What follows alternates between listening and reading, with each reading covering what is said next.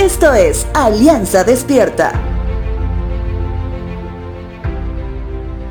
El lunes pasado de esta semana habíamos hablado un poco acerca del ministerio de Moisés, de la gran tarea que Dios le había asignado. Entre las muchas tareas, el lunes mencionamos que él era quien estaba a cargo de dirigir al pueblo de Dios para que sea liberado de las nefastas manos del faraón. La tarea de Moisés no terminaría ahí, sino que también debía llevar al pueblo de Dios a la tan anhelada tierra prometida.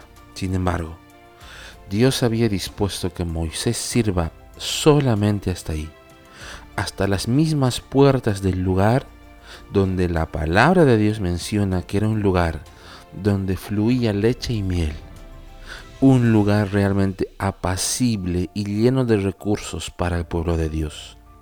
Sin embargo, ¿qué crees que este pueblo sintió cuando conocieron que su líder debía dejarlos?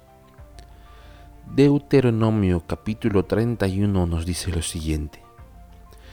Cuando Moisés terminó de dar esas instrucciones a todo el pueblo de Israel, dijo, ya tengo 120 años y no puedo seguir guiándote.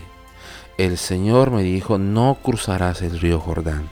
Sin embargo, el Señor tu Dios sí cruzará delante de ti. Él destruirá las naciones que viven allí y tú tomarás posesión de esa tierra. Josué te guiará para cruzar el río tal como el Señor prometió Así que sé fuerte y valiente, no tengas miedo, ni sientas pánico frente a ellos, porque el Señor tu Dios, Él mismo irá delante de ti, no te fallará ni te abandonará.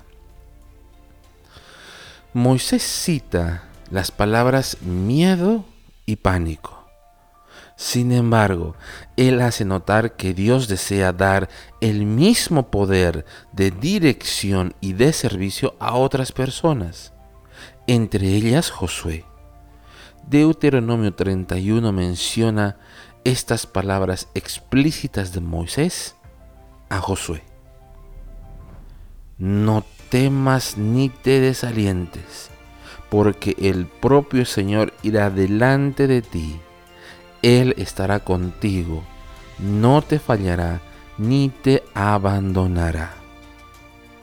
Dios también tiene el deseo de empoderarte hoy en medio de tu servicio a su amada iglesia. A pesar de las limitaciones de tiempo, de carácter, de perseverancia o hasta resistencia.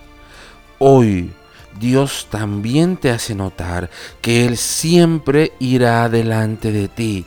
Él estará siempre contigo. Te hago una pregunta. ¿Deseas ser hoy empoderado por Dios para servirle? Si es así, solo debes creerle y Él hará.